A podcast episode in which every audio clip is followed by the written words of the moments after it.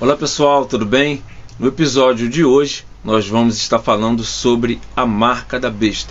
Esse assunto tão discutido e hoje nós vamos estar comentando sobre ele à luz da Bíblia e também à luz da própria história que não começou ontem, ok? Então por isso a gente precisa também revirar a história e saber o que outras pessoas falaram sobre esse assunto. Fique aqui, eu tenho certeza que vai ser imperdível.